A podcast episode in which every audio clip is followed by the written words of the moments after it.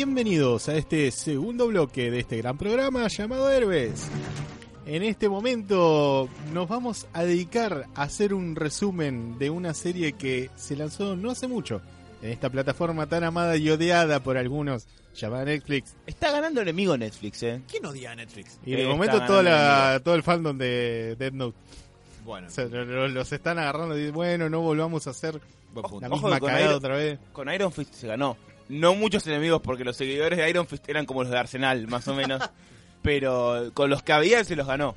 Tipo, fuera joda, Iron Fist no le gustó a nadie, creo. Es que, bueno, yo no puedo criticarla porque la verdad vi los dos primeros capítulos y dije, no, gracias. Sos el que más vio de Iron Fist. Acá. Acá, mira. En Argentina. y como pueden sospechar, hoy vamos a hablar de una serie de un, una especie de superhéroes de la B, ¿no? Como los solemos llamar. Yo voy a dar mis argumentos Sí. de por qué ese supergrupo que más Ya, me gusta. Ya Robert Pero que- te lo vende. Sí. Porque es Sí, ya. No, para No, mí no, no. yo no comparto eso. Pero que tiene mucha más categoría, ¿no? Que Nafta Super. Qué chamullero que Robert, hijo de... Tenga cuidado, tenga cuidado, déjeme terminar. Ajá, No me arruinen antes de tiempo. Vamos No. a hablar de Defenders. ajá. Una serie que la verdad muchos los tenían medio como ahí como que está buena, no está buena, ¿qué, qué podemos esperar de Iron Fist que a nadie le gustó? A mí me tenía los huevos hinchados ya la publicidad en YouTube. Me cortaban, me, Sí, me la cortaban publicidad- medio, medio video de música, boludo.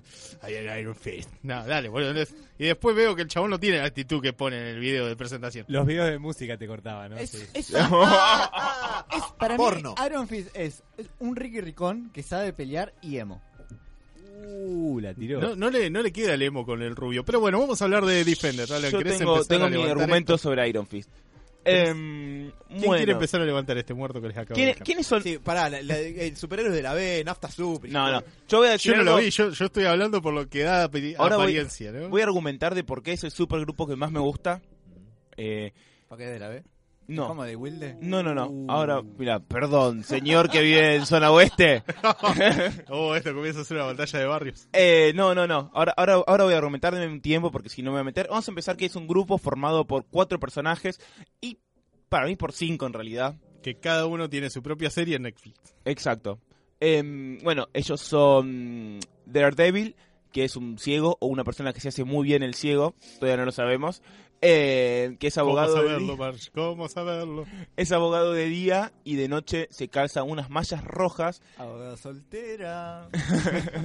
y va golpeando por ahí criminales. Eh, lo, copado es, cató- es católico el muchacho y las mallas vienen con un enterizo, ¿no? Me imagino, porque salir en malla solo a golpear criminales es medio heavy. Eso se llama Y prostitución. encima ciego. bueno, Si no cobras, no. claro. Ah, bueno. Eh, no, nada, eh, una gran serie Daredevil es para mí lo una de las mejores cosas que se hizo de superhéroes en total, en películas, todo. Daredevil la primera temporada es increíble, la segunda está bien, tiene la primera parte con el Punisher que me parece muy buena. ¿Vos la viste al final, Alan? Sí, sí, sí. Eh, la primera parte con el Punisher me parece que es lo que debía haber sido Batman vs Superman, digamos. Sí, es un, un arco argumental contenido en esos primeros cuatro capítulos que te los contrapone a, a Punisher y Daredevil como matar o no matar a los enemigos y están muy, eh, digamos, los personajes están muy bien escritos en ese punto, en Totalmente. esa diatriba moral en la que están y la manera en la que se resuelve y cada cual porque tiene sus argumentos. Está muy bien realizado. Y la rompen los dos actuando. Eh, Charlie Cox es el actor. Charlie Sí. Cox es el que hace de Matt Murdock Daredevil. Es y- increíble la cara de buen tipo que tiene y cómo lo quiero abrazar todo el tiempo. eh, y eh, John Bernthal, eh, a quienes quizás recuerden como Shane de The Walking Dead, es eh, Frank Castle de Punisher. Muy bueno. Em, bueno, eh, Daredevil es uno de los integrantes. El otro integrante es eh, Jessica Jones. Es una superheroína que... No es, no es una superheroína en realidad. Es una... Una persona que bordea el superheroísmo, digamos. Una detective que tiene super fuerza. Lo cual también voy a hablar después porque hay cosas que me hacen ruido de que solamente tenga super fuerza. Me parece que le falta un poco. Eh, siempre, o sea, tengo siempre ganas de que le den otro poder. Em, pero que es una mina muy fisura, que viene de un estrés postraumático muy grande. No es spoiler. Ah, ya vamos a hablar con spoiler, porque un tipo, spoiler, un sí. tipo la, la controló mental. Igual, para- aclaremos una cosa, no solamente vamos a spoilear Defenders, no, sí, toda sino la que serie. todas las previas, o sea... Menos Iron Fist, porque nadie la vio. Claro, no, no podemos Porque no, se puede, spoilearla. no podemos Claro. spoiler lo que no se ha visto. Pero Luke Cage, Jessica Jones, las dos temporadas de Daredevil y, eh, bueno, sí se puede Iron Fist. eh, y Defenders, eh, vamos a spoilear todo para hablar de, de- sin restricciones. Em, bueno, luego Je- Je- Je- Jessica Jones es una mina muy inteligente. Para mí es la más inteligente de los cuatro, lo cual hace, digamos, en cuanto a inteligencia práctica, digamos. Eh, es una muy buena detective que tiene super fuerza y una actitud de mierda.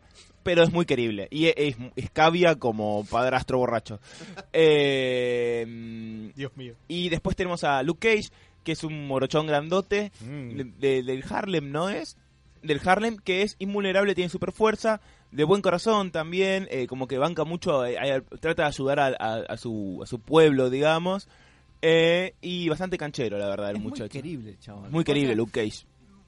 Alan constantemente dijo eso, pero estaba viendo Defenders y hay momentos que te dan ganas de abrazarlo posta, chabón. Y por ahí, por ese lado, va a ir mi, mi argumento de por qué es mi, mi grupo favorito. Ustedes se dan cuenta que Luke Cage tiene la mano del tamaño de tu cara, ¿no?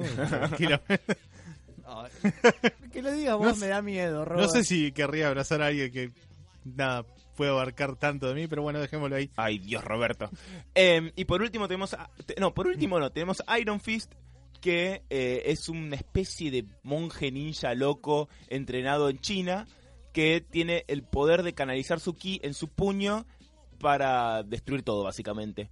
Eh, es un personaje medio raro, porque para mí un gran problema que tiene Iron Fist es que queda en el medio entre ser un, un pibe común con poderes a ser un monje. Y el no estar de ninguno de los dos lados, tipo un personaje místico y vulnerable, o ser un superhéroe como soy un pibe pero tengo poderes, eh, lo, lo hace doler mucho al personaje, para mi gusto. No estoy diciendo que sea así. Que no es, él no es invulnerable. digamos. Él no es invulnerable, no, no, no. Es raro, porque me da la impresión de que tu puño debería. Bueno, no, golpea Jessica Jones la- es peor en ese sentido. golpea con, ¿no? con, con el ki. En este caso está como más. mis- muy místico, ¿no? Todo el, el tema No de la sé qué, qué onda el puño cuando tiene el ki. En general, él no es invulnerable. Van, que yo sepa, la verdad es que seguramente en algún cómic por ahí debe, debe con su ki canalizarlo para hacerse invulnerable o algo así. Nadie los leyó acá, así que no vamos a mentir, así que no lo sabemos. No. Em, y para mí, el quinto Defender, y esto ya estamos empezando con el análisis, es Claire la enfermera. Eh, porque está transversal. de hecho, eso, eso es algo que no me gustó de, de Defenders. No me gustó de para quejarme de lleno realmente. Que en un momento, a lo último, medio que aclaran. Le dicen, no, no, pero vos sos uno más de ellos porque los ayudás, no sé qué. Y para mí eso ya estaba muy claro. Y fue una- algo que, que aclarar que fue al pedo aclararlo. De hecho, mi novia me dijo, no, bueno, pero pensá la gente que lo ve, hay gente que tipo que no suma dos más dos como para darse cuenta. Pero para mí la serie claramente te muestra que ella es uno más. De hecho, atraviesa todas las peli todas las em, Las series. todas las series y sin ella estarían todos muertos, básicamente en este punto, literalmente. Eh, entonces me parece que es como un mensaje copado tipo de una mina que es una mina común que simplemente es muy sacrificada y sabe lo que tiene, que lo que tiene es ser enfermera, es una más de ellos y es lo que, la que lo sabe y la que los ayuda en, en todas las aventuras. Me pareció eso muy copado y para mí es una más de, de ellos. Sí. Luego, eh, la... Perdón, pero ibas a decir que ¿por qué es tu, eh, tu team up de superhéroes eh, preferido? Tengo, tengo un ejercicio para eso, pero a- terminemos la introducción y después arranco con eso. ¿Quieren decir algo más? Eh, No estudié. ¿De qué, de, qué, ¿De qué va o algo así? Eh, sí, quisiera hacer la aclaración de que eh, con Iron Fist se supone que él no es el primer Iron Fist, eh, sino Claro. que hubo varios y que es Iron Fist el arma viviente porque canaliza su ki o su chi eh, a través de, de su puño, que libera una enorme cantidad de fuerza y que, digamos que el tratamiento que tiene en Netflix hasta ahora, y como ya dijimos, no hemos visto la serie, pero sí lo hemos visto en Defenders y Mati vio algunos capítulos de la serie Iron Fist. Digamos que para mí las principales inconsistencias están en cómo se comporta el Iron Fist. Eh, digo el arma, no Danny Rand, sino eh, cómo, digamos, el, el uso y conveniencia para el guion de, eh, del, del Iron Fist como, como arma. Pero bueno, eso solo. Ok.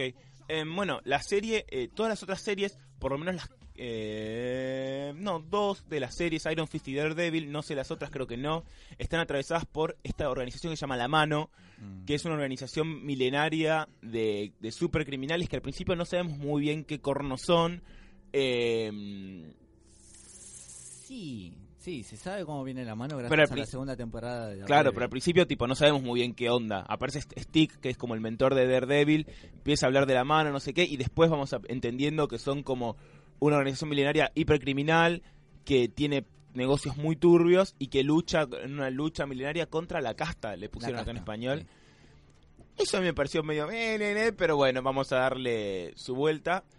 En esta temporada de Defenders van a luchar contra la mano, se van a presentar los de la mano. Y acá yo ya tengo un par Se de juntan los, la- los dedos cinco de dedos la de la mano. Nos enteramos que se llama la mano porque son cinco. eh, personajes que fueron apareciendo en las diferentes series. Me encantó. ¿Cuáles tengo que ver para entender Defenders? Yo, Daredevil temporada 2. sí, yo creo que Daredevil temporada 2. Jessica Jones la vas a disfrutar mucho si ya viste Jessica Jones porque entendés un poco de qué va su personaje, para mí. Y Luke Cage, yo creo que la podrías ver. No, no es totalmente necesario. Y en realidad todas, a ver, Iron Fist también yo imagino que si la ves te suma mucho porque venís con el trasfondo y con un montón de personajes que aparecen que si no acá podés entender todo si tenés dos dedos de frente, pero imagino que te sumará mucho eh, verla.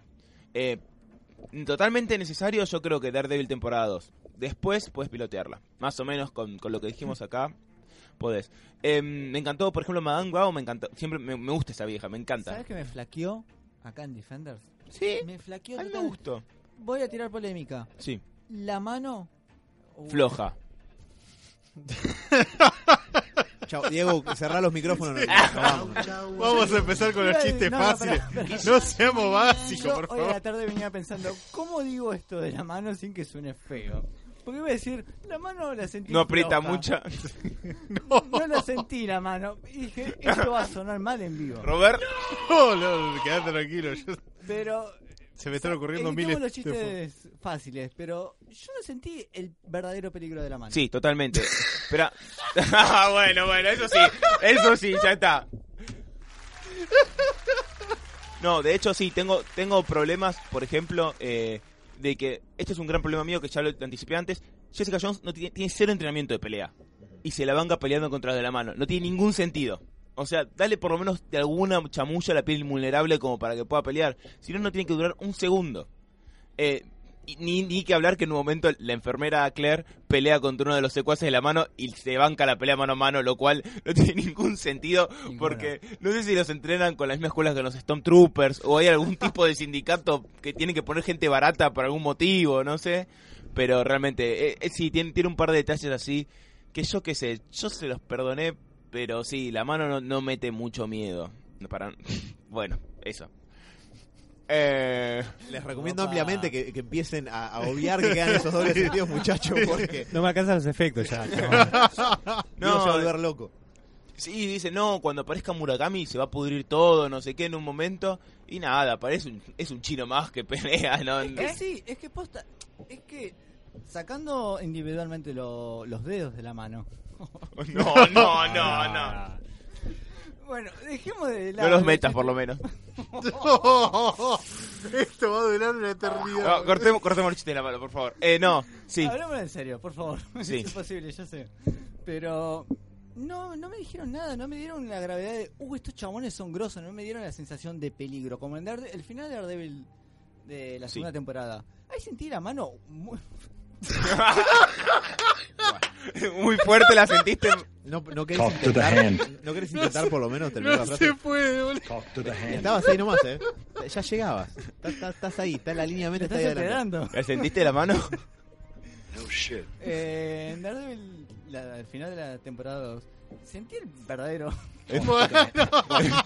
Lo que Mati está queriendo decir es que al final de la segunda temporada de Daredevil, la mano parece una amenaza bastante. Lo peor es que había dos dedos de la mano ahí y la sentiste. y la sentiste entera. Qué Sentiste el peligro, sentiste la... Bueno, dale. Eh, Este es mi. Tratemos de no repetir los chistes. bueno, bueno, Seamos espera, originales. Sigamos. Eh, sí, por favor. Talk Eh, to the En hand. cambio acá en Defenders son cinco y me, y no tan solo me, sino la principal que es la Alexandra. Alexandra. Para mí está bien igual, eh. Está bien, pero todo ese canon, ese todo, toda esa historia de tengo cáncer y me voy a morir, me parece muy me para el final. A mí, a mí me pareció que estaba o sea, bien. No, a mí me gustó. Justifica- definamos lo que es me. Justifica un poquito las cosas de por qué está Electra. Es solamente para eso. No, para mí, Es solamente para, para eso. mí está bien. Porque No, después que te la maten, perdón, spoiler. Pero que la maten en el final es como que y todo lo anterior Para mí no, para mí justificaba el hecho de que ella esté tan arriesgada en hacer cosas que no haría de otra manera, tal vez por de la mano es como muy parsimoniosa, Bueno, es tiene que sus lo métodos. jugado que fue es Electra. Eso es lo verdaderamente jugado. Sí, Porque sí, si sí. Electra no les caminaba, eh, ninguno iba a poder seguir usando esta especie de Huesos de dragón. hueso de dragón, gracias. Sí, sí. Para seguir viviendo. Sí, sí, eh, sí, de hecho, a ver, para mí la serie en trama tiene ciertas flaquezas. A ver, ¿por qué se...? Espera, antes, antes de Sí. todo, porque nos estamos, digamos, como yendo Sí, perdón. para, para cualquier lado y por ahí estamos complicando a la gente que tal vez no la vio. ¿Por qué es que deciden unirse los Defenders contra esta mano? Sí. Eh, Diferentes situaciones. Sí, la cuestión es más o menos así. Digamos, si hubiera que dar una sinopsis, si se quiere, eh, como bastante condensada de cuál es el conflicto de la serie, después de que ya vimos a cada uno de estos personajes por separado, eh, hay un eh, arquitecto que eh, desaparece, lo cual implica a Jessica Jones, eh, Jones en el caso. Y resulta que este arquitecto está implicado en la construcción de un edificio enorme, un rascacielos en Manhattan, que aparentemente está eh, es una especie de fachada de esta organización milenaria mística misteriosa llamada La Mano, que tiene que ver con Kunlun y el origen de Iron Fist y tiene que ver con la casta y los tipos que entrenaron, va, Stick que entrenó a Daredevil. La mano casta. Sí, ponele, es una manera de verlo. ¿No? Gracias por eso. Pero la cuestión es Es que la mano contra la castidad. Pero generalmente son amigas. Justo Qué- en qué ironía, ¿no? tan bien que se llevan. Pero la cuestión es que atrás de la construcción de este edificio hay un plan siniestro para potencialmente destruir toda la ciudad de Nueva York. Y cada uno de los Defenders Con un puto edificio. Sí. Cada uno de los Defenders termina llegando a este conflicto por su camino por separado. Eh, Jessica Jones porque investiga un tipo que desapareció. Daredevil Se porque... perdió. Créame. Claro, no, no vio... Estaba No, tanteando pared y dice, esto es nuevo. no había braille y dobló mal. Eh, no, bueno, más allá de los motivos de cada uno, porque no, no vale demasiado la pena explicar por qué, porque en, en los primeros, en el primer capítulo me parece que ya más o menos te explican de qué viene cada uno, ex- spoileándote los finales de la serie si no los viste, Ah, y, te muestran cómo se implican en esta historia y, y se unen porque, digamos, se dan cuenta que la amenaza que tienen por frente, además de que ya todos están implicados, lo supera ampliamente si no la unen juntos, se va todo al caño. Este, Adem- sí, Además, y este es mi punto que voy a hablar después, es que todos se preocupan por las personas. Sí. Todos conocen gente que vive ahí y todos quieren por eso res- rescatar la ciudad. O sea, no es tipo, voy a dar justicia porque no, la justicia es buena y no sé qué. No, no, o sea, yo no quiero que maten a mi amigo que está acá viviendo. Lo cual me parece muy importante. Sí, eh, y este, a ver, a mí me gustó la serie. Creo que está buena, me parece que se la bardeó por demás innecesariamente porque hey, es la época donde bardear cosas queda recopado. Por eso tenemos Twitter, que es una fuente inagotable de maldad pura. No es Pero bardeable la serie, ¿eh? mucha gente la destru- yo vi que la destrozaron. No es bardeable, pero pasa que se la infló. Ese fue el problema. Pero hay gente, a ver, yo leí gente bardeando todas. Eh, Leí, gente bardeando Jessica Jones, eh, a mí la vi, me encantó. Eh, vi gente bardeando mal el Luke Cage y me dijeron que no es tan mala después. No es mala. Puede Eh. no gustarte, pero no es mala. Sí, o sea, Son cumplidoras las series. Sí, no sé. A ver, como dice Alan, eh, es la época de bardear, gen- gen- de bardear cosas y creerse importante por eso. Sí. La verdad es que si estás viendo una, una serie de superhéroes y crees que te cambie la vida, y no sé, fija, replanteate vos tus cosas. Sí, no, o incluso es- esperar cualquier cosa queriendo que sea el próximo, el padrino, y, y no va a pasar, o sea, y, y además de ajustar las expectativas, me parece mucha gente está más predispuesta a ver qué tiene de malo para hacerlo mierda, eh, o para sentirse insatisfecho y sentirse ingenioso de que bardean algo que verdaderamente apreciar lo que tienen adelante. Sobre todo después de que Netflix había venido teniendo tan buenas críticas. Sí. Es tipo, a ver, Sí. cualquiera radio escuchas, entra a un, co- a un alguien que haya posteado algo copado, de lo que sea, lo mejor, lo que más le gustan, scrollen en los comentarios y va a haber un boludo diciendo, es lo peor que vi en mi vida. Hoy mismo había un posteo de, mm, ¿cómo se llama? De, de qué película sacaste a los 10 minutos, algo así. Lo miré a ver los comentarios y el tercero uno puso, no, no puedo tolerar Star Wars y el Señor de los Anillos. Oh, disculpame, gente especial. Oh, miren a este copo de nieve único entre la población. Vamos a darle nuestra atención que seguramente no la debe querer de todas maneras. Bueno, ¿Por qué no dar un pito para que se siente? No, Roberto, no. no, porque no todo se resuelve. La mano, la mano. se me fue la mano, perdone. Bueno, cuestión. eh, la serie está muy buena, está muy bien, pero me parece que tiene una debilidad, tiene una, digamos, una flaqueza, y es la siguiente. Y quiero destacarlo primero porque después el resto me parece todo muy rescatable y todo muy destacable para bien. Y para ser constructivo y no justamente como veníamos diciendo recién. No sé muy bien qué quieren los villanos ni cómo piensan conseguirlo. Cuando me detengo a pensarlo, lo comprendo. Pero digo, la trama no exactamente fluye muy bien en todo lo que tiene que ver con la mano y su supuesta cualidad de organización mística, maléfica y misteriosa. Porque, para empezar, hay un problema fundamental con las eh, organizaciones eh, oscuras y, y en las sombras cuando las usás. Que las tenés que exponer. Y cuando las expones, más vale que el. Más vale que el secreto que tenías de fondo o lo que vas a mostrar sea muy superior al misterio que estuviste armando. Porque si no, se pierde, pierde la magia. Es lo que pasa muchas veces con historias en las que se plantean misterios. Cuando, releva, cuando revelás la respuesta del misterio, si es medio me, la, la gente se va a sentir.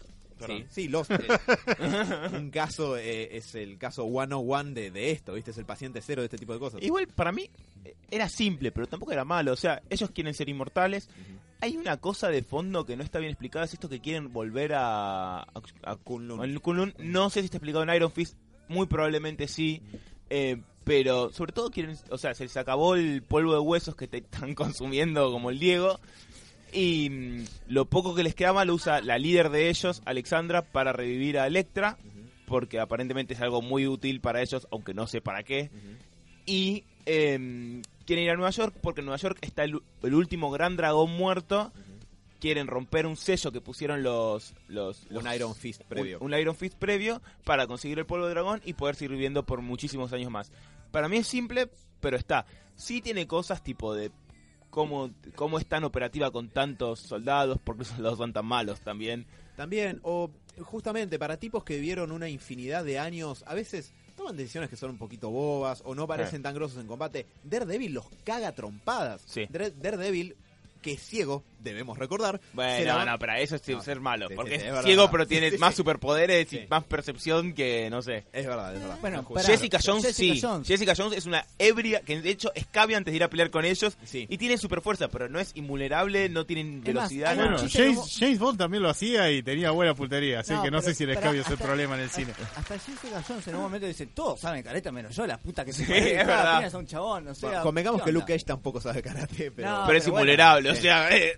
Bueno, pero para mí las, las flaquezas son, bueno, ahora que mencionan lo de Jessica Jones, un, eso un poco se desprende de ahí, porque el otro punto quizás medio flojo en la trama es la inconsistencia del uso del Iron Fist, no del personaje, sino del arma, de- del, del puño de hierro que lleva Danny Rand consigo. Me, me Y que- suponía que lo ataban tipo y lo usaban como un arma tipo bate. Lo agarraba el negro y dice, toma. Mira, hubiera, hubiera Fist". sido un poco más útil que las cosas que hace. Bate, bate, bate. Carmen a Negan ahí. Eh, no, pero la cuestión es que después está también el hecho de que Jessica Jones es súper fuerte o tiene fuerza normal de acuerdo al- a, cómo convenga para la escena de acción en particular. Porque se supone que si Jessica Jones te pone una piña en el pecho, te mata. Spoilers. Sí. Sí. pues, Es sí. que literalmente mató. Bueno, no importa. Sí, no, es- Bueno, sí, estamos podemos decir que Eh, podemos decir que se está controlando cuando pelea. Puede ser, pero digamos, hay cierto nivel de irregularidad. A mí lo que me la bajó un poco es que me costó un poco terminar de entender por qué la mano hacía lo que hacía, que querían estos huesos de dragón para continuar, eh, o sea, que de ahí extraían la sustancia que ellos usan para seguir siendo inmortales. eh, que ellos lo usaron en el cielo negro, que es un arma que se viene metiendo en la trama desde la primera temporada de Dare- de Daredevil. Sí. Pero no está del todo bien explicado qué es el cielo negro, ni qué hace, ni por qué es tan importante. cada persona es un cielo negro. Yo creo, yo creo que eso igual está a propósito así. Sí, puede Tipo, ser. fíjate que en la primera Daredevil apareció el cielo negro y no dijeron nada.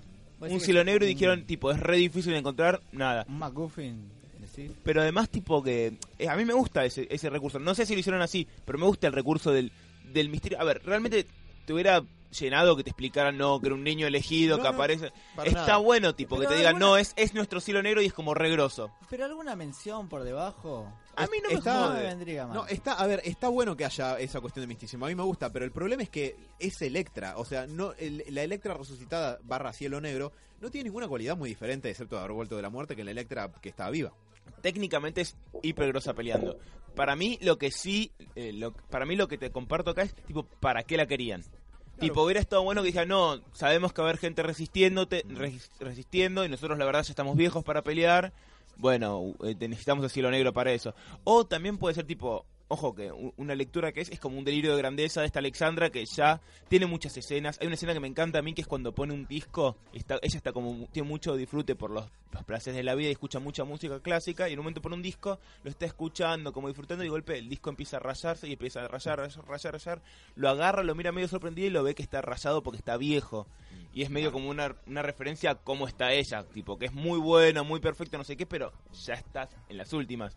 Yo creo que la trama un poco es que esta Alexandra, tipo, está en las últimas, se está dando cuenta que se está cagando la nafta y eso hace que empiece a decidir medio mal. Que por eso revive con lo último que tenía esta Electra, que en realidad, fí- fíjate que los otros de la mano le dicen, che, ¿para qué? Sí. Le estás Eh, pifiando.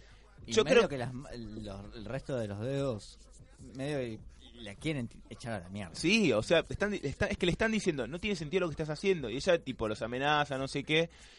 Para mí es la decadencia de la mano lo que estamos viendo también. Lo cual, repito, la serie no, me parece que tiene coherencia en ese sentido.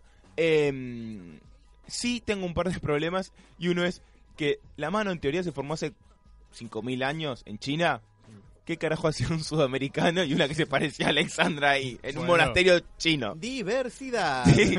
No, no, no tiene ningún sentido, porque es medio sudamericano el Bakuto. Es que en un momento dicen, están viniendo del ejército Sí, de sí, Latinoamérica. Hay un negro, pará, hay un negro. So one day. Ven, explícame qué carajo hacían siendo capos en un monasterio chino. Es que eran chinos, pero se expusieron al sol y. Adoptados. Claro. Eh, nada, palabra es adoptados. Las eso me hizo un leyendas. poco ruido. Y Che, una ¿En boludez. serio, no es- ¿En serio está buena la serie? Pues no...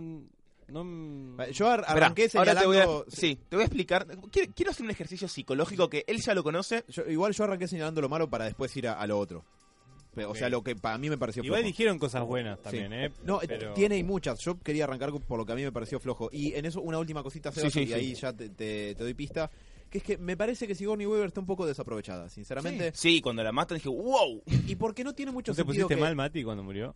Yo sabía, yo sabía. Filmero. A vos que te gustan las señoras mayores.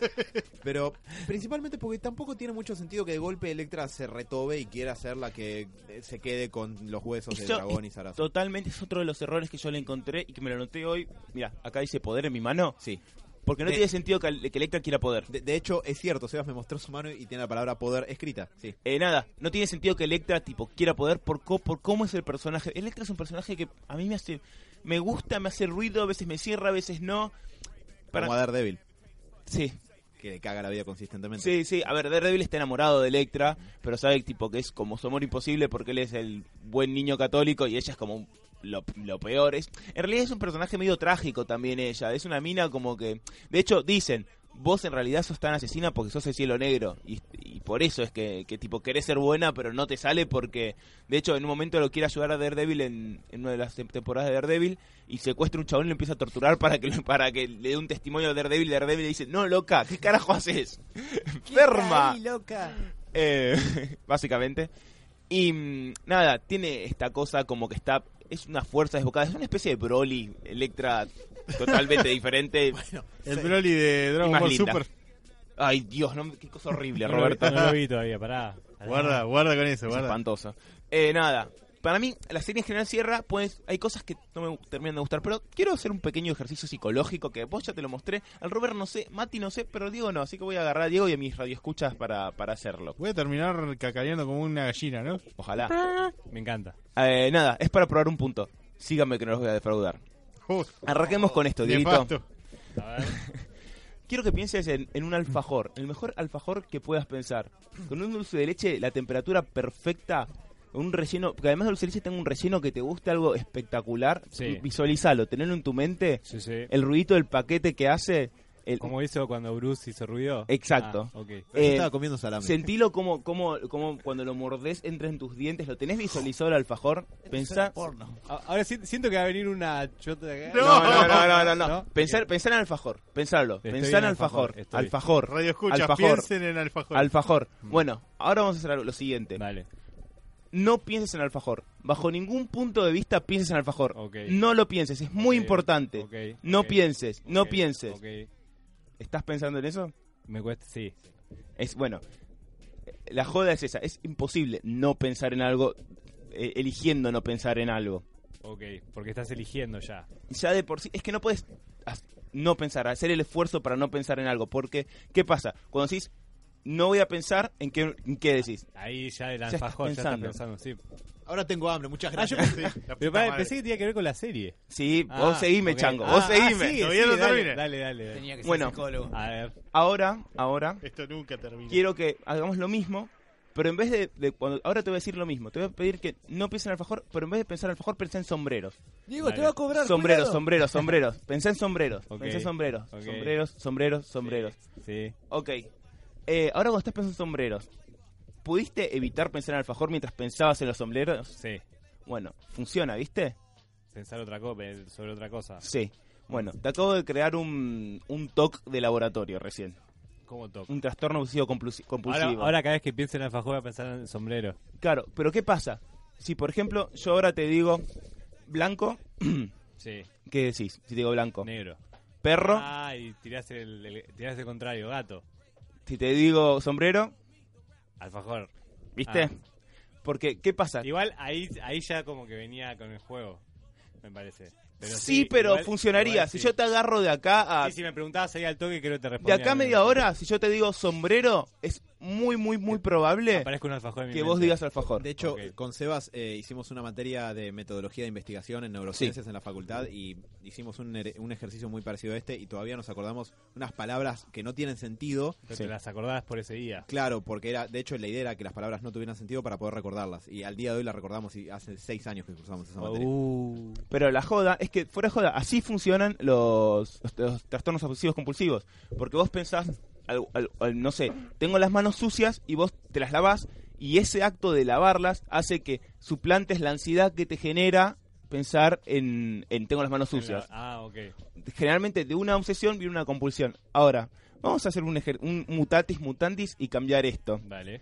Cambia alfa, eh, alfajor por mis padres están muertos Ok.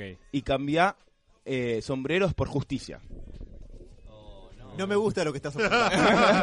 Espera, síganme, porque no es para bardear a Batman necesariamente. me siento ofendido. pero bueno, pero ojo, porque un superhéroe mal escrito puede ser un superhéroe con un toque. Y que la justicia sea solamente un toque de, de no, no, no, yo tengo que hacer justicia, tengo que hacer justicia, Ah, tengo que, hacer justicia. que Claro. Para no pensar en sus padres muertos, el tipo que pasa piensa en justicia. De hecho, puede ser que un, un posible origen verosímil para Batman es tipo que tiene la imagen de los padres muertos y para sacársela encima piensa en justicia. Y golpea a alguien en Es la que cara. en Sí. realidad la, la imagen de los padres muertos en general eh, la repiten bocha de veces y la, la ve Batman. Y, y eso que eso siempre fue como un signo de que el tipo la, la tiene latente. Eh, Que le patina el coco. Y, y que Sí. sea, pero que además que sea, digamos, que sea para evitar el dolor que tiene, él usa la justicia como para tapar, evitar el dolor. Y puede, a ver, saquemos a Batman que lo tenemos aquí presente, puede ser con Spider-Man, tipo, tío Ben Sí, y fra- soy un fracaso novia. y no sé qué, justicia, justicia, justicia. Eso quiere decir que tranquilamente hay muchos superhéroes que tipo que si están mal escritos, porque a ver, Batman es un mito y hay muchos Batman y, y puede ser que un Batman se, se centre con esto. Em, puede ser que, que, digamos, puede quedar en esta trampa de- de- del TOC y de, y de la justicia como un mecanismo que no sea una justicia muy justificada, sino un acto más compulsivo, digamos. Ahora, ¿por qué lo traje esto para Defenders? Bat- a ver, vamos a, a limpiar un poco el nombre de Batman. Batman no es así porque muchas veces muestra, tipo, que le importan otras cosas. Hay capítulos, por ejemplo, de la serie animada, yo me acuerdo de una piba que tiene como poderes y la van a tener que liquidar o se va a morir, algo así, como que Batman se acerca En la y liga. habla. Claro, o sea, a ver, otra cosa es el Batman de Snyder, para volver, que marca criminales y después los matan en la, en la cárcel. Yo no sé qué compasión tiene ese Batman. Ahora, los Defenders, yo lo traigo esto por lo siguiente, los Defenders son toda gente que se preocupa por la gente. No, no, no es gente tipo que dice, no, no, la justicia y hay que impartir justicia, no sé qué. Luke Cage se preocupa por los negros del barrio. De hecho, en Defenders va y hay un pibe que está tipo agarrando por mal camino y él va y se le presenta en la casa y le dice, chabón, si tenés bardos, vení que yo te ayudo. No importa cómo, yo te Ah, ayudo. Vos decís como que son más humanos en ese... Totalmente, y en sus motivaciones, y en, sus, y en su vulnerabilidad, y en su contacto con la otra gente.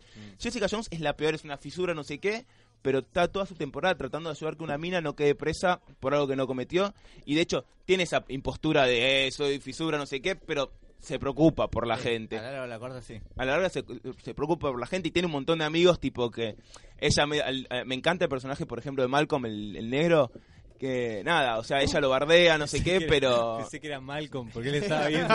sería Era hermoso. Malcolm negro, ¿viste? Tipo, Me encantaría que, tipo, que aparezca Malcolm como ayudante Jessica Jones. Pago bueno. oro por esa serie.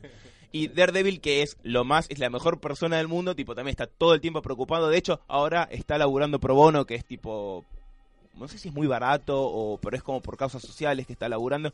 Y él labura por la gente de ahí. Y en, este, en Defenders un, diálogo ahora al principio, que hay un pibe que se quedó paralítico por una, una tramoya de una empresa. Él lo ayuda a ganar el guita del juicio.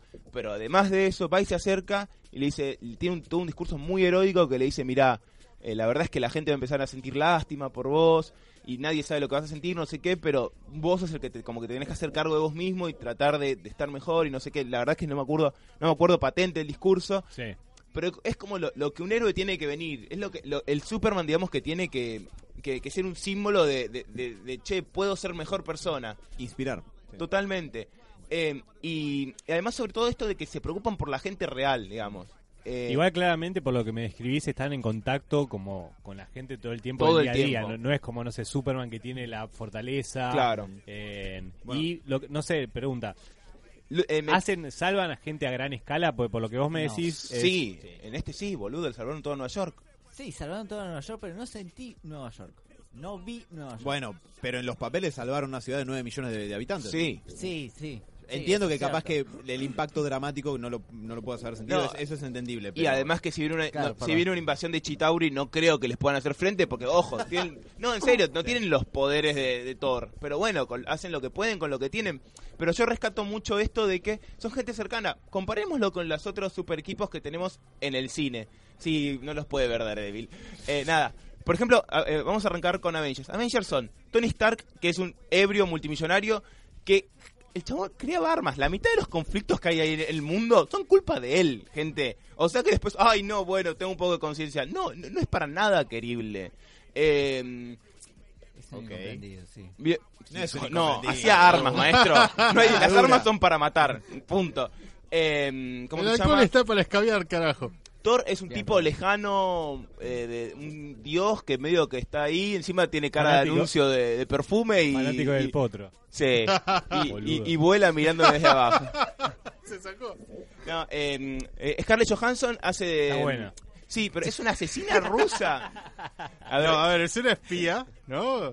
sin un montón de gente te dan a entender. Una, una espía que está bárbara, chabón. No te olvidas más a esa mina. La ves una vez con 10 pelucas y te vas a acordar de, güey, esta es una bomba. No puede ser espía, Bueno, pero ¿qué, contacto con- tiene con la gente? Como ¿me con Chris? Pine. Y mirá, Sí, el tipo posta. que le puso las piernas en el cuello y lo dio vuelta, para mí ahí hubo un contacto importante. Dios. Bueno, y después, eh, nada, eh, me queda Bruce Banner, que también, no, no voy a hablar de él, pero tampoco es una persona como con contacto con el Y pueblo. No, está escondiendo constantemente. De hecho, sobre eso y sobre lo que preguntaba Diego, me parece que ahí es donde, si bien todos los personajes garpan, si vieron Luke Cage, Luke Cage garpa un poquitito más que el resto, porque Luke Cage Tiene eh, onda, Luke Cage. es que cuando termina su primera temporada queda erigido como el héroe del Harlem. De hecho, eh, la pelea final es en la calle, se, se trompea con un tipo en la calle mientras la gente... 4.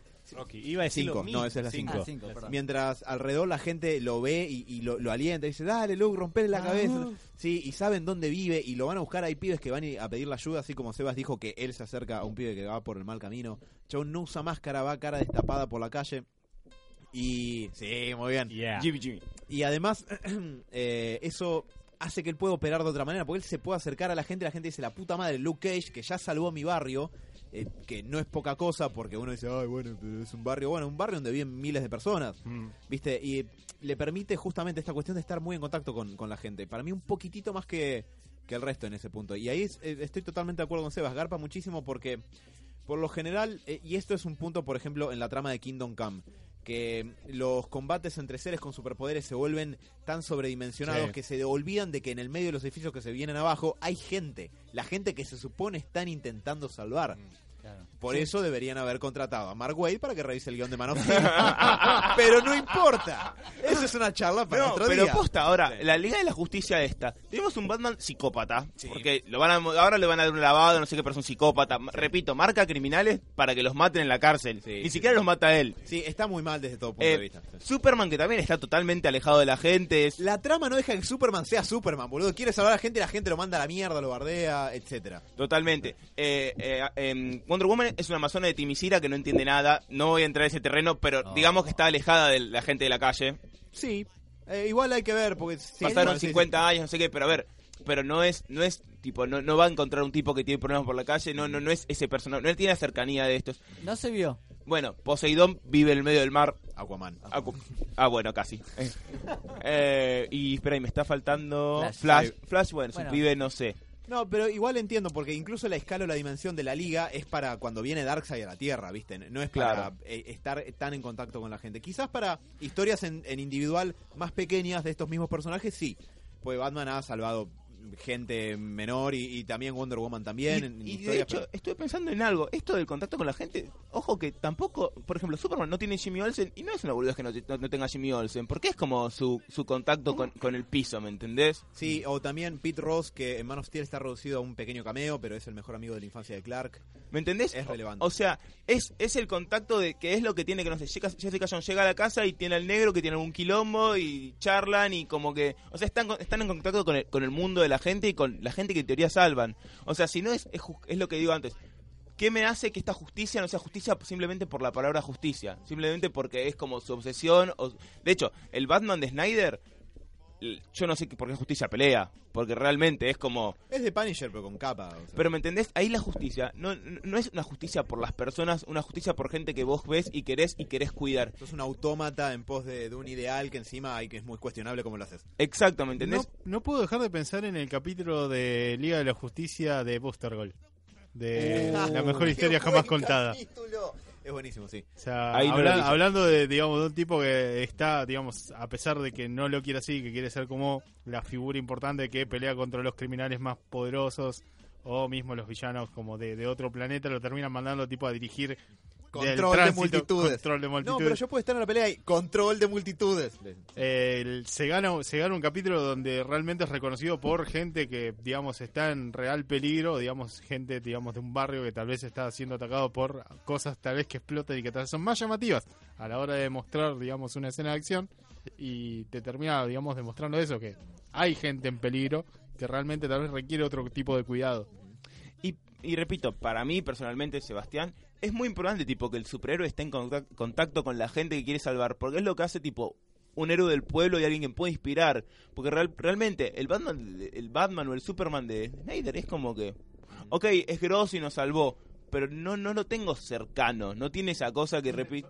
Zorro, ¿no? El zorro es lo más, el Igual, zorro es le- lo más Le de la vida. una, le quería hacer una pregunta. ¿Empiezan a salvar gente o empiezan a tomar, Sí. eh, no sé, notoriedad? ¿Qué, qué consecuencias trae eso?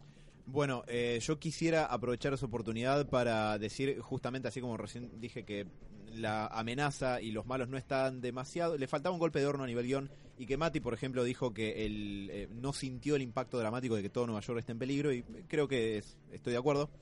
Voy a aprovechar esa pregunta, Diego, para decir las cosas que tiene de positiva la, la serie, que son muchas, son muchas más que las que están medio flojas. Para ¿Puedo mí- decir una cosa que viene a colación de lo que venía diciendo? Claro. La lo, lo que tengo, lo que me, me queda con defender es que me importa lo que les pase a estos tipos. Pues son buena gente y los quiero y, quiere- y tienen, vos ves la red, digamos, que los banca a ellos y vos decís, che, quiero que les vaya bien, no quiero que les pase nada.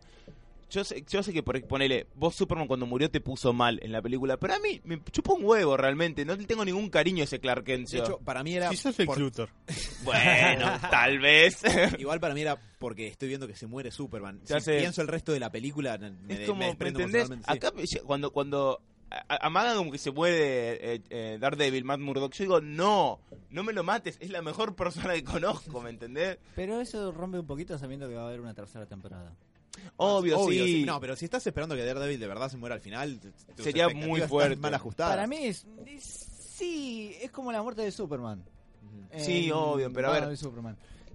Pero a No, ver, por- sea, no querés que se muera, bien, pero no querés una- que le vaya mal, ponele. Una, pará, es una linda carta. ¿No? Podés hacer.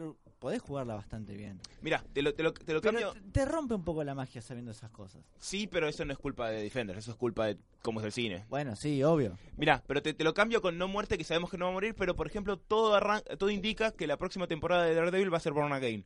De hecho, hay una imagen de Born El- Again que el- es igual. El final de la temporada de Defenders es. de- con respecto a Daredevil, es Born Again. Sí, es Born Again. De hecho, llaman a la madre de Daredevil. Em, Después podemos explicarlo en un, un poquito más dentro de un par de minutos. Sí. Bueno, pero en. Born Again básicamente es una un, un cómic donde la pasa muy mal Daredevil. Claro, no lo pueden hacer exactamente igual porque hay cosas que, que pasaron diferentes, pero la pasas muy mal y yo ya le estoy pasando mal porque la va a pasar mal, ¿me entendés? Yo lo, yo Sí, lo no, veo y digo, no, pobre pibe. Eh, O sea, lo que logran es encariñarte con los personajes y Sí. te pones del lado de los buenos. Totalmente, Sí, totalmente. pero porque están bien desarrollados como personajes, te importa. Es que eh, voy, eh, voy a, va a sonar que un poco repito lo que di- lo que dijo Seba, no, eh, espero que no, No, pero no. estoy totalmente de acuerdo con lo que dijo porque esta gente te llega a importar. Tienen la ventaja, si se quiere, de que cada uno tiene 13 capítulos, en el caso de Daredevil 26, al hombro. eh, con el Lo que puedes se- conocer más. Claro, pero ¿qué pasa? En esos mismos 13 capítulos te pueden chupar un huevo, importar un carajo y pueden estar mal desarrollados, como mucha gente dice que pasa con Iron Fist, cosa que yo todavía no vi y que ya voy a ver en el futuro.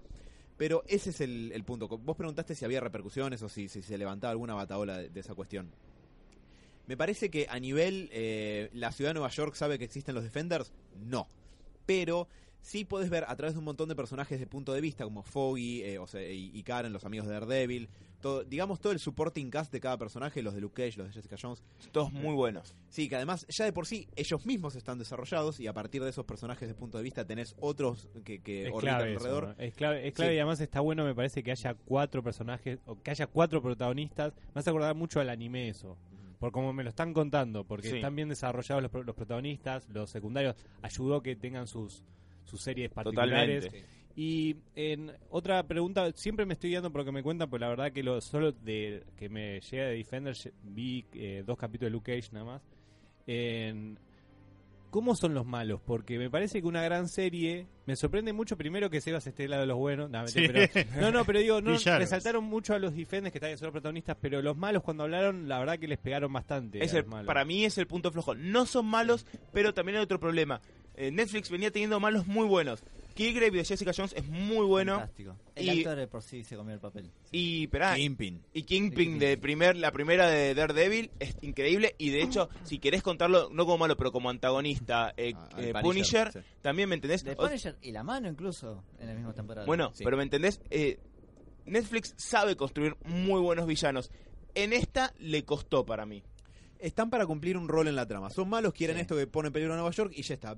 Le falta un golpe de horno o se queda sin sal o la metáfora culinaria que prefieras. Sí. Pero digamos que el, el foco fuerte en la serie está puesta en los cuatro protagonistas. Tal que- vez no les dio tiempo, ¿no? Ojo, Sí, para desarrollarlo bien. Capaz en otra temporada te meten otro mejor malo y ya está, como que eso te levanta también. Puede Tiene ser, una pero ventaja. a mí me gustó mucho ya verlos interactuar entre sí, incluso si no Mm. estuviera a la mano, ya es muy divertido de ver porque cada uno ya es muy claro cómo es cada uno, ya los conoces, ya te puedes imaginar qué diría, qué pasaría si fulano se cruza con Mengano. De hecho, Iron Fist, que a la mayoría de la gente le parece un personaje también medio desabrido, a mí me encantó verlo interactuar con todos en general, pero con Luke Cage en particular, porque está el, el guiño de que en los cómics ellos son una pareja que se llama Eso Heroes for Hire. Sí, creo que lo rico es en todo caso con Luke Cage. Sí, pero también está bueno, tiene pocos, pero tiene un par de cruces con Daredevil que también son interesantes. Daredevil y Jessica Jones es muy divertido verlos Sí, interactuar. es. Es hermoso. Sí, eh, porque lo, lo descansa todo el tiempo, porque Jessica Jones es súper cínica y cuando Daredevil se- al fin se calza el traje, porque él está en una especie de, de etapa de abstinencia, que no quiere volver a ser Daredevil. Mm, Me Entonces, hiciste acordar algo. sí. Para el, recién para el quinto capítulo se calza el traje de Daredevil, que digamos, ojalá hubiera pasado antes, pero porque yo quiero más Daredevil, no, no porque esté mal en la trama. Sí. Eh, y se aparece justo en una secuencia en la que uno de los integrantes de la mano está peleando con Jessica Jones y está cagando a piñas. Se aparece Daredevil, que le hace frente a este tipo que tiene miles de años de saber pelear y también lo caga a trompadas y, le salva las papas.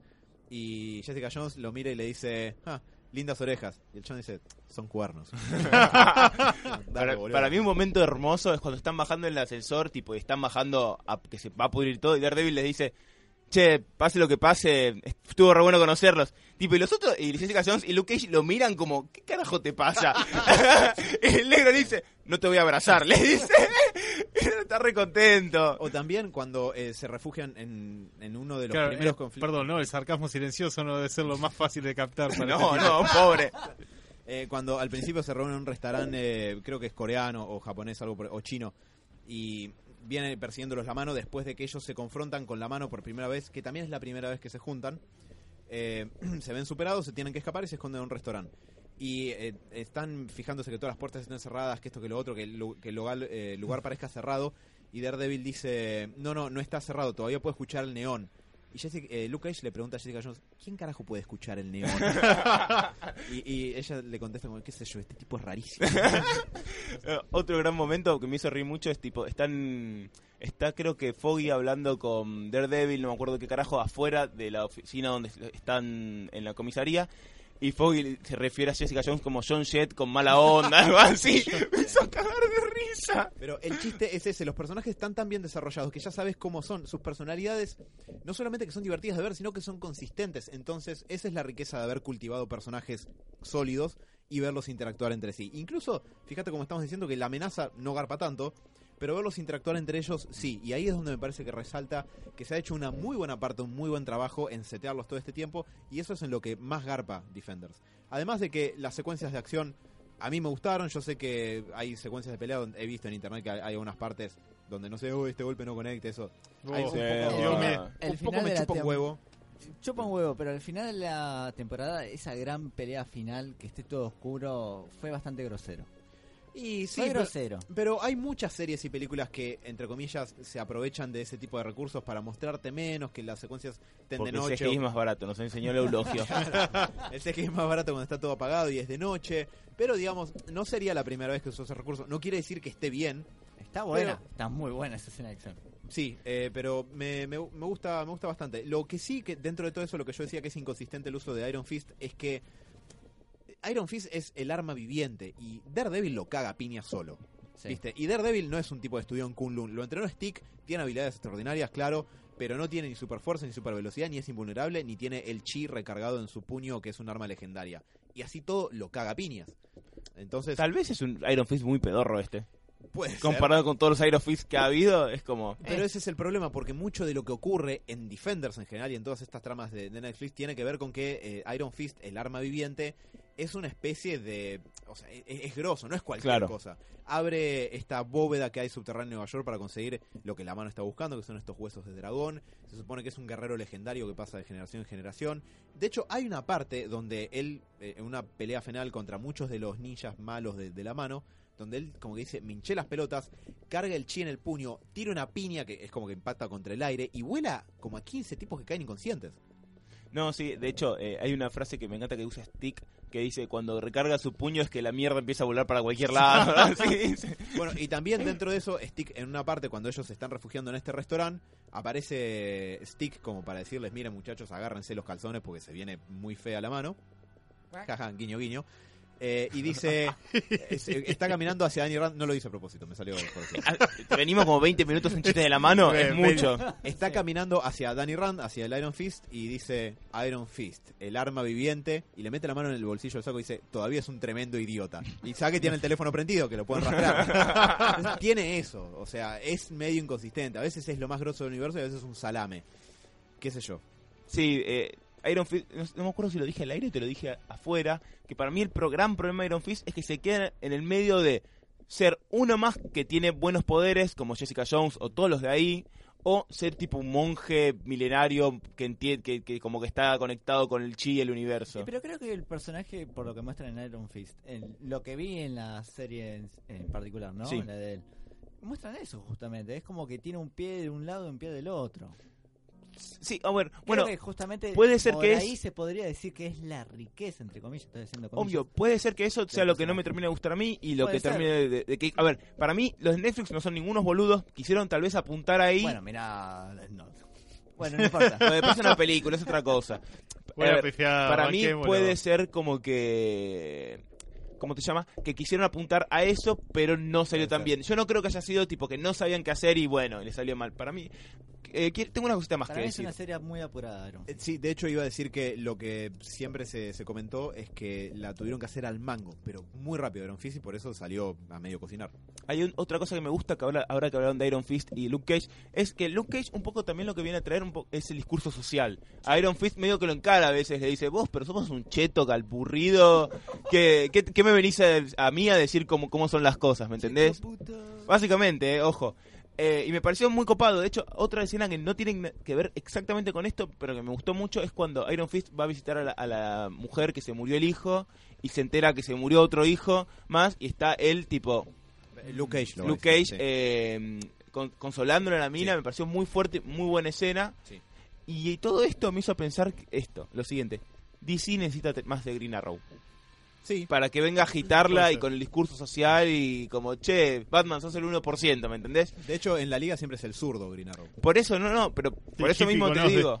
Sí, bueno. Bueno, Y pero, pero es, un- es, es algo que para Eso mí puede sumar mucho en, en, en DC. Tipo, el- me hubiera gustado en la película que viene de la JLA un Green Arrow medio zurdo, medio que, que venga a agitarla. Me encantaría. Eh, y bueno, y me parece que Luke Cage lo trae a, esto. Bueno, se supone que el personaje que tendría que cumplir con esa cuota es Iron Fist, justamente. El hippie conos de barra medio zurdo, que pero que en realidad es un millonario, es Iron Fist.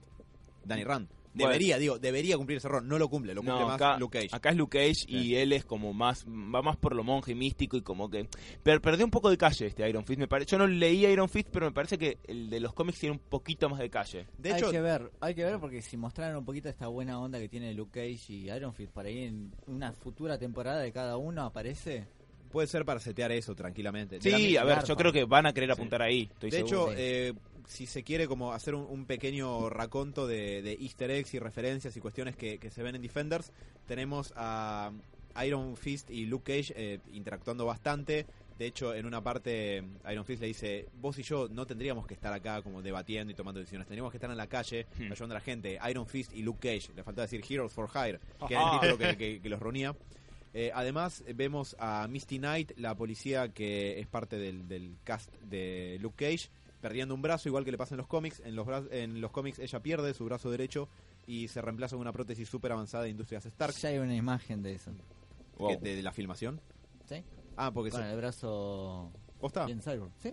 Copado. Bueno, y que acá existe Industrias Stark para que vayan, le toquen la puerta y digan, hola, quiero un brazo. Eh, Eh, Puedo sí, decir otra cosa más que me quedó de Jessica Jones que yo no pude hablar en su momento porque no la había visto. sí. Y una cosa que me gusta mucho de, de tanto de Jessica Jones sobre todo, pero también acá, es el rol de las mujeres. O sea, Oh, yo sabía Hay- que iba a ir por ahí. no, no, no, pará. no, Wonder Woman. Cálmate. no, no, Deja Wonder Woman. Voy a tratar de no mencionarla. Pero Jessica Jones es una, una serie donde la principal es una mujer. La mejor amiga que investiga es una mujer. eh, hay un triángulo amoroso entre otras mujeres lesbianas. Sí. eh, el Michael. eh, Mi- Mi- Michael se llama el negro, no, eh, tiene otro nombre. Eh, Malcolm. Malcolm es un personaje son Mike. negro pero femenino. eh, eh, eh, negro pero femenino. Mike, Jason. Hombre pero femenino. Oh o sea, cumple roles que tradicionalmente lo- los ponen a la mujer y tipo... Y acá también hay como Jessica Jones es una más... No, no está en, en ningún momento tienen esa cosa de... Ah, somos mujeres y somos poderosas, ¿viste? Está perfecto. O sea, para mí este es el camino y no tipo... No voy a mencionar Wonder Woman, voy a mencionar Game of Thrones. Cuando Liana Mormont dice, ay no, no van a esperar que nosotros nos quedemos acá, queremos pelear, no sé qué, Ah, sí. hacen un primer plano de Brienne y de Sansa y como, ay, son mujeres pero son fuertes. Ya entendimos el mensaje, ¿me entendés? Dios. En- sí, en Jessica Jones todas las mujeres son, personajes completos y son agentes activos de su propia historia. No son, el, digamos, las que están reaccionando a cosas que hacen los hombres. Para tanto, ya llevan su historia adelante. Pero sobre todo lo que me quedo yo es que no es tan tipo Behold the power, the power of my vagina que hemos hablado tantas veces que repito, en Game of Thrones cae en eso. Durísimo. Para mí Wonder Woman tiene en la escena cuando cae a, apurar a los militares me pareció un poquito por ese lado. No estoy de acuerdo. ok, puede ser. Pero porque no se trata de que ella sea mujer ahí. No, para mí no sí, se porque no trata la, no la dejan entrar porque era mujer.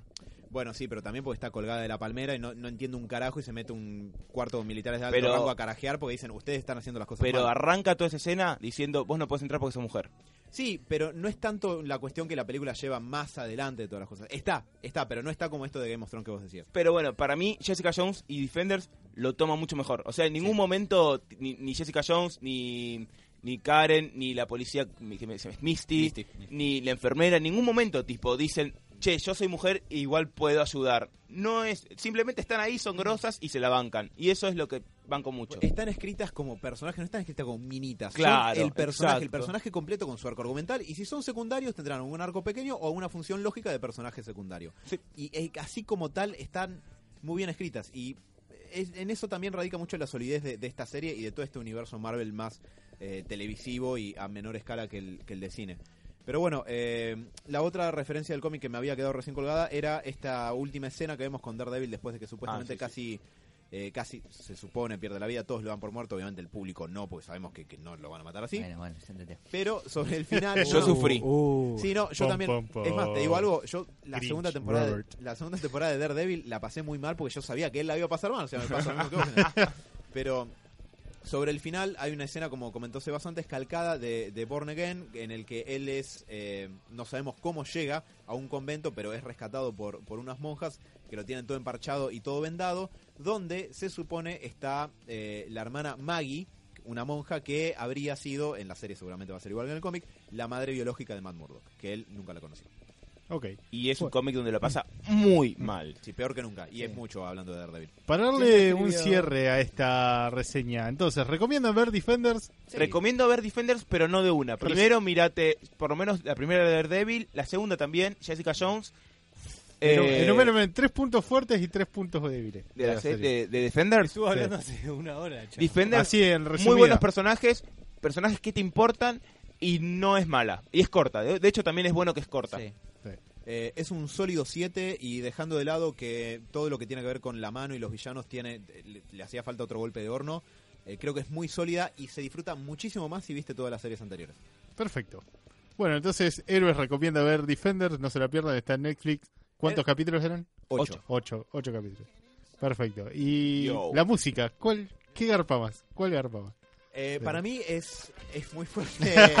No, es muy fuerte la influencia de Daredevil en la banda sonora de. Defenders. Sí, igual hay un momento en que se está peleando Iron Fist y aparece Luke Cage y se junta los OSTs. Es fantástico. Sí, especial- es que la música de Luke Cage siempre Era suena mejor, a, a- lejos. a Soul, sí, a Soul de los 70 y cuando aparece en la pelea empieza a sonar tipo Soul, es buenísimo. Bueno, sí, ¿puede- sí. perdón, eh, para resumir, Defenders tiene calle. ¿Se puede decir? Muchas. Es una Sí. serie con calle. Sí. Sí. Eso es, es lo que me Es quedó. del barrio. Buenísimo. Más que cu- cualquier otra cosa de superhéroes probablemente. Por ¿eh? eso, por eso. me- Y por eso lo banco tanto. Sí. Bueno, señores Radio Escuchas, ya han oído las palabras sabias de esta mesa que recomienda series para que puedan disfrutar en sus momentos libres. Y con esto vamos cerrando el programa de la fecha de hoy. Así que nos vamos a ir con un temita. No tan acostumbrados a este tipo So de música. gay, man. Nos vamos con Coldplay ¿Es y nice? no, no, no, y nos vamos eh, con Chainsmoker y Coldplay haciendo un tema que se llama Just Like This. Marica, Así que Diego, nos escuchamos la semana que viene.